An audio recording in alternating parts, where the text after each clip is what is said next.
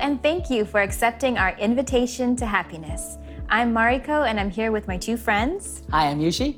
Hi, I'm Dylan. And we're here now with episode two, which is on the topic The Creator. What a grand topic. Yes. The creator. Uh, have you guys ever thought about the creator? Uh, maybe the things that goes through our mind is, is he there or not? Does he exist or not? The chicken and the egg theory. There you go. But not only that, in this episode, we're going to be delving in so deeply with so much details that I think it's going to just uh, blow your mind. Yep. Yeah, so this new sutra we talked about in our last episode, the true words spoken by Buddha, it uses this phrase Buddha, but it means more than Shakyamuni Buddha of India. It refers to the creator, also the savior. So this sutra uh, encompasses all religions, all people around the world, not just Buddhist people. So to hear more about that sutra, let's watch the next video. There used to be the light in the great universe. The light is the energy of Buddha. People can live by this energy. And Buddha's energy has made human history.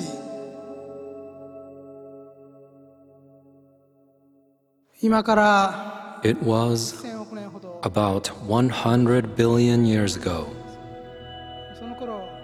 when the plan to create the three dimensional galactic universe was decided. At that time, I was not yet individualized, but I have memories of back then. 100 billion years ago, when it was decided that this three dimensional universe would be created, all there was was solitude. Time and space did not exist yet.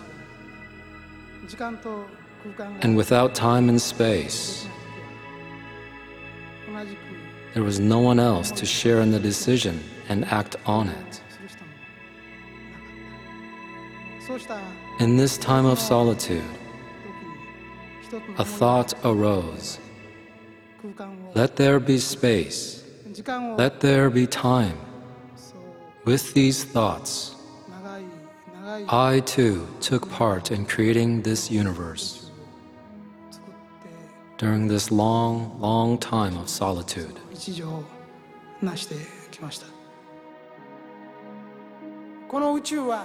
the universe is, in truth, made not of visible matter, but of invisible matter. What is this invisible matter? It is spiritual. Spiritual matter is what makes up all kinds of things. What is the identity or the true nature of spiritual matter?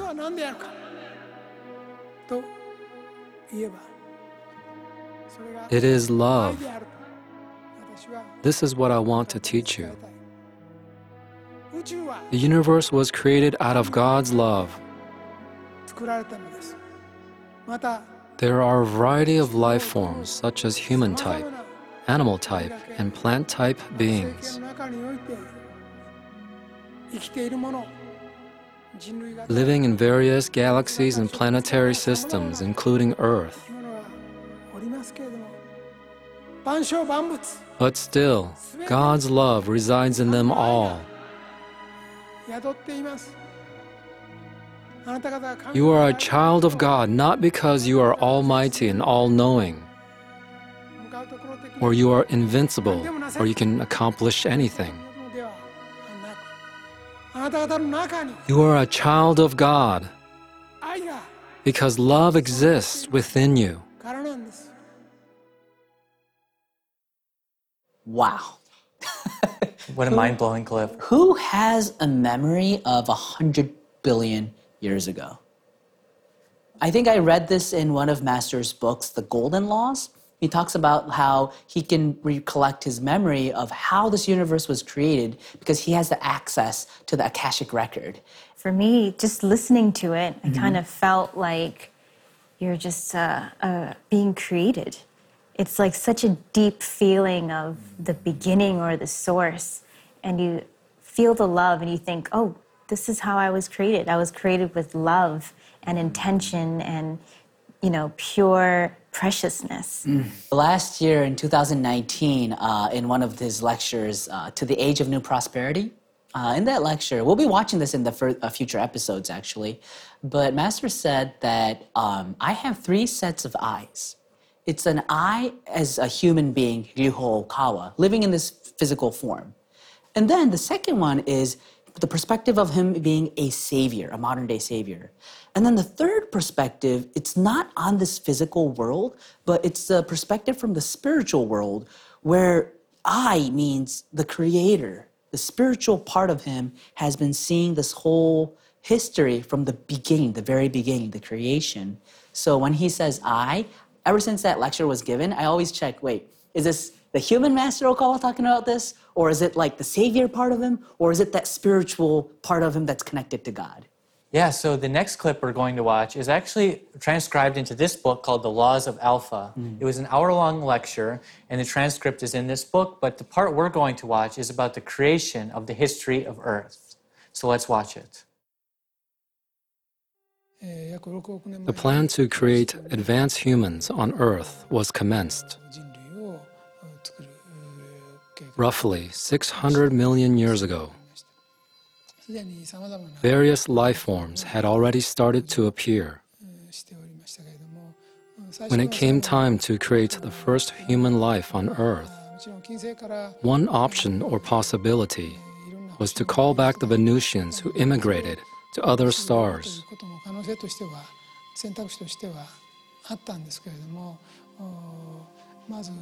However, the main plan was to create human life here on Earth first. A group of souls who no longer possessed physical bodies and had been residing in the Venusian spirit world were brought together to form an enormous ball of light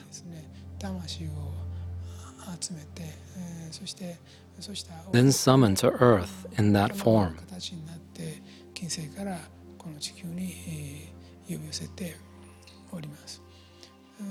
The plan was to create from this light human spirits and human bodies appropriate for earth.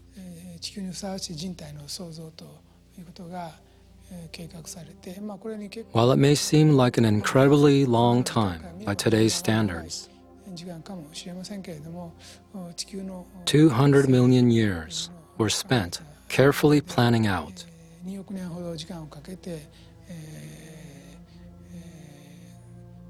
and materializing human spirits and human bodies suitable to Earth. Let me explain how it was done so you can visualize it. するとうんすればあえー地球人類に First, ふさわし A い form of soul appropriate for humans on Earth was designed. 魂魂的に、うんうん作りましてあそのうち最初に Then, えー as the first experiment on civilization, 的ではございますけれども最初に a few hundred of these human spirits were materialized onto Earth.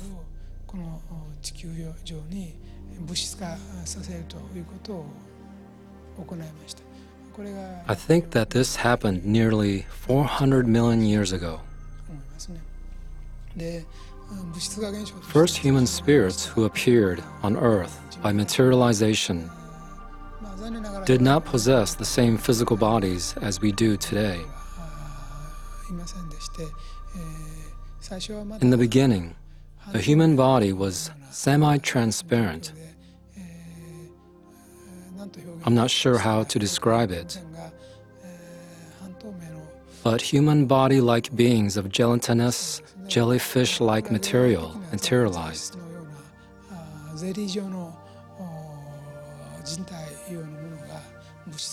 And appeared on Earth. Then, improvements were made on the physical body.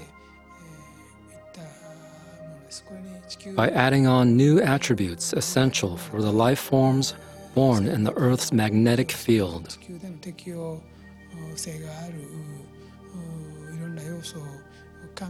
Basically, all kinds of attributes that were suitable for life on Earth were added. In this way, the human body was gradually made suitable for Earth.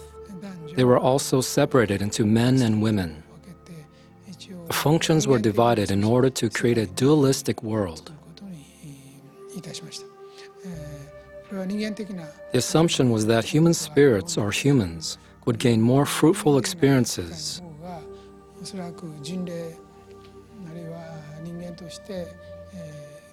surviving, living, and experiencing a dualistic world where there are men and women.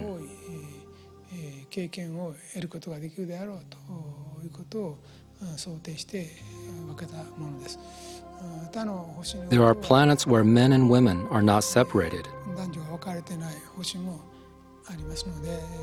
meaning that those planets only have a single gender. There are also planets where a third or even fourth gender exists.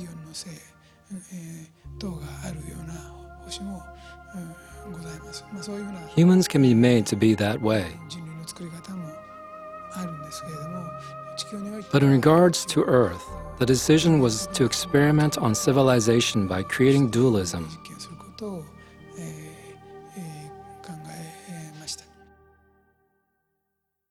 So, I don't want to sound like a broken record, but wow. And what amazes me, one, is um, yes, we hear the stories of the Genesis in other religions, but not to this level of concrete like concreteness. It's incredible how he knows not just the history of this earth, but he was also talking about other planets and the eyes of the Creator, as you mentioned earlier. Mm. These eyes are so big, they see all things. This is the power of the Creator and the proof of the Creator as well. Definitely. And it's interesting to know or think about why are we here on earth now, though? And yeah, it's just kind of beautiful to be told these kinds of things so that we can understand each other better. not just understand each other better, I'm just going to piggyback from that, but like you think about your life from a much grander perspective. So like you can look at it much deeper. It like kind of like pops you out from your daily life. What is the purpose of uh, me living here on earth, on this planet with this kind of history? In the next part of the video we'll be watching, it's the same lecture, The Laws of Alpha, but he will be talking about the principles and the values of this planet Earth. Let's watch it. Uh, By separating humans into men and women, a principle where the separated attract each other was created. This principle of mutual attraction is called the principle of love. Originally, a single massive soul was called over from Venus to Earth as a ball of light.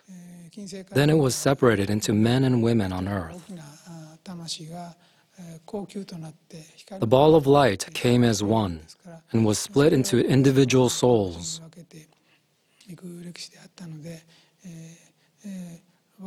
So there was a very strong tendency in these souls to reconnect with one another. Nonetheless, the direction I suggested then was to grant unique characteristics to humans. Each human being would be given a unique character so that each person could live individually. However, this doesn't mean that they should live alone. Each of them will retain the power to attract one another. As an instinct, they share from having been one. That's the power of love. As a result of individualization, humans started to show distinct spiritual and physical differences through the accumulation of experiences. Then humans began to struggle between their original equality and the freedom to be a unique individual.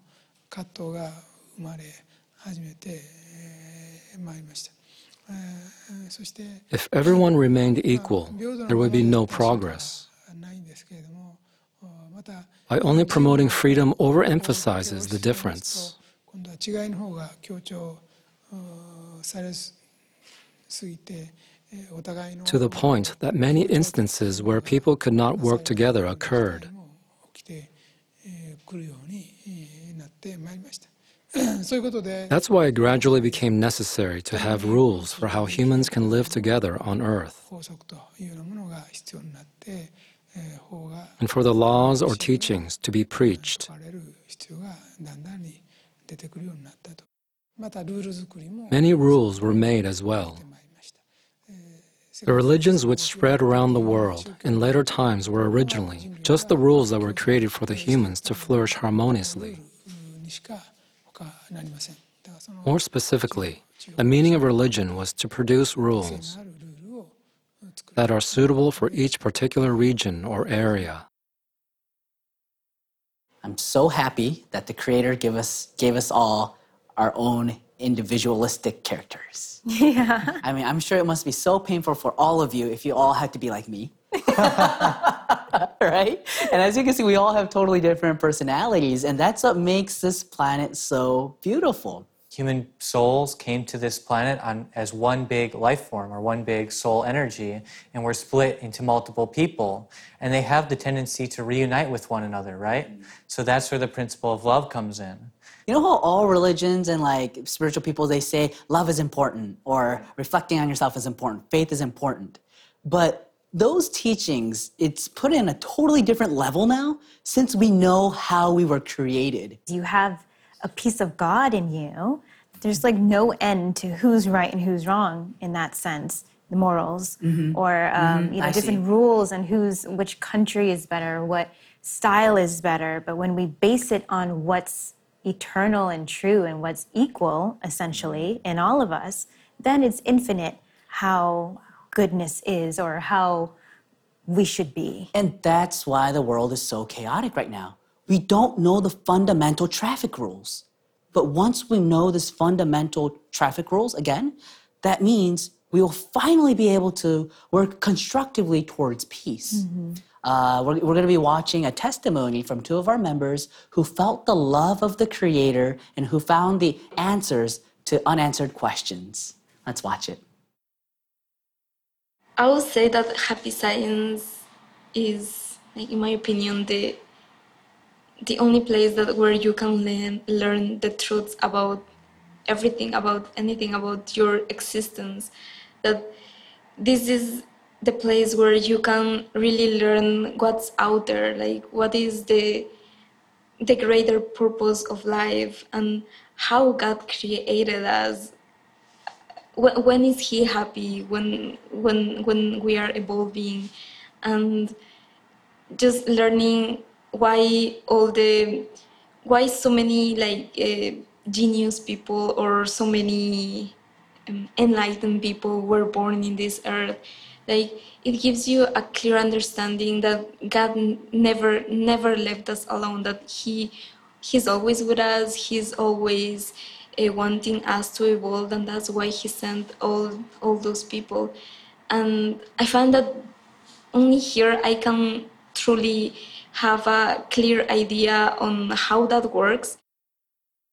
Yeah, I guess my feeling was that I had lots of unanswered questions in my mind. So I'd been brought up in a mostly Christian country, and I never, I really liked the teaching of love from Jesus Christ, but there were some things about Christianity that just didn't add up, um, or didn't seem to be the complete picture of truth. So I still had unanswered questions, and I was seeking for answers. That's why I was reading a book on Buddhism at the time that I encountered the laws of the sun.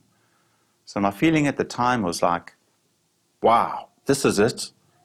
This makes sense. Yeah, and it doesn't conflict with Christianity. And this is the other missing pieces. And this is where we came from. And this is why we are born on this earth.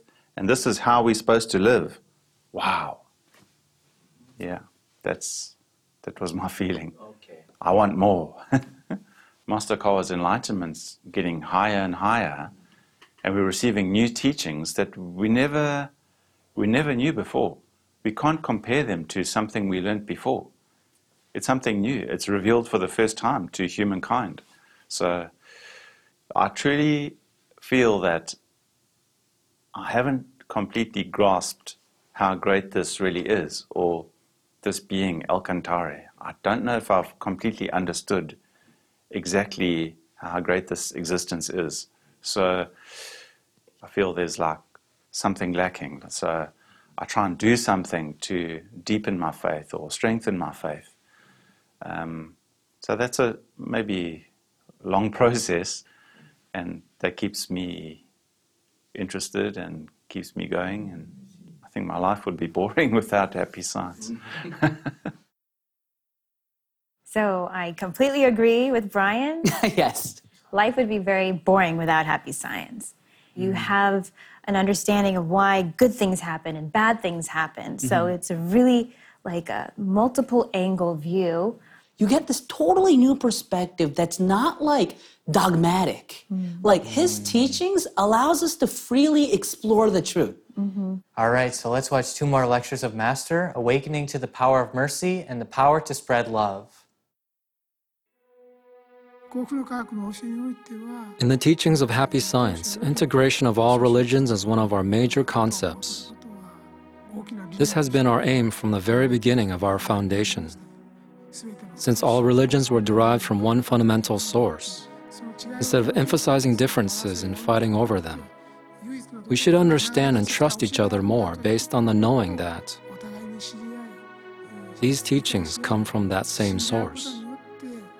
The desire to create a new utopia in this way has been a part of our movement from the very beginning. I also talk about how differences in people's race, religion, and culture are sometimes due to their different planets of origin.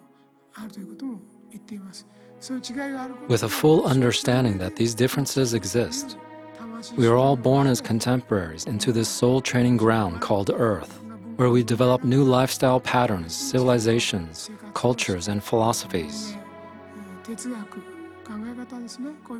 In an attempt to create ways of thinking, ways of life, value systems, morals, and religion that is right for the people of earth.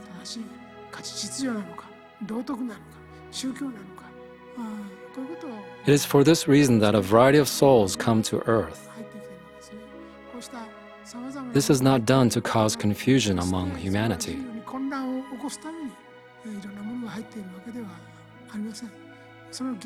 Instead, it is to urge people to awaken to new possibilities by seeing each other's differences.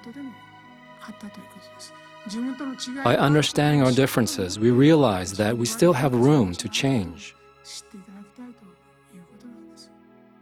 It is not as though everything was created perfectly out of a uniform mold from the very beginning. Humans were not created all uniformly in a robot factory.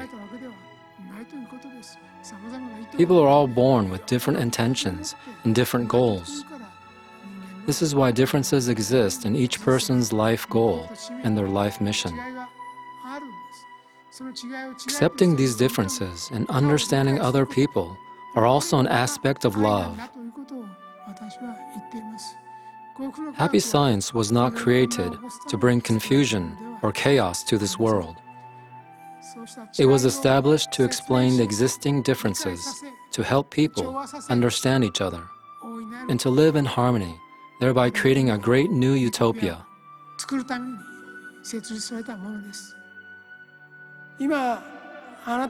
The teachings you are given now are neither a rehash nor a compilation of past religions.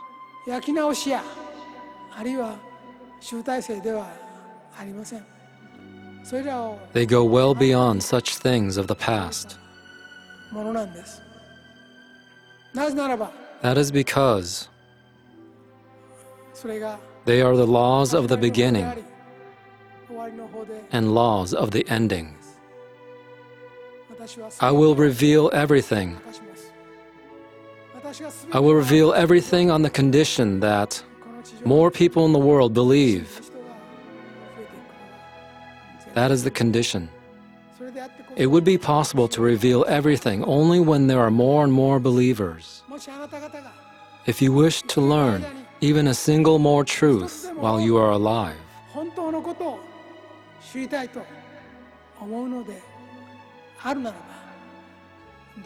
Please make new fellow members.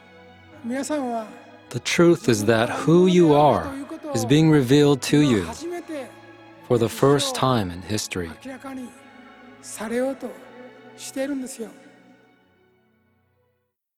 We're learning for the first time who we are, is what Master Okawa just said. Moreover, it's not just like who we are on the surface, but it's who we were, who we've always been, it's the eternal part of ourselves. That's our Buddha nature, or our divine nature. So, you know, we're here in New York Temple, uh, really close by walking distance. There's World Trade Center. When 9 11 occurred, there was a famous uh, professor who wrote that that's, this is the reason why I don't believe in religion. But now I want to say to that professor and to all the people in the world who may have thought like that, now is the reason why we need to know happy science. It's like a religion for the future. It brings us into the future, into an ideal future. Who would be the savior now is someone that can do that. And that's by understanding our beginnings, uh, our differences, and our commonalities, and what makes us human, what makes us children of God. And So uh, we really invite you to come to this temple, uh, get these books, and take a read. It's so fantastic. So we really hope to see you here at our temples. If you would like to learn more about Okawa and the teachings of happy science, visit invitationtohappiness.org or call us at 929 323 4737. so, once again, thank you for accepting our invitation to happiness. In our next episode, we'll be exploring the topic of exorcism. Oh, wow. Yep. It's going to be a very interesting topic. I cannot wait. Yes, you don't want to miss it. So, see you next time.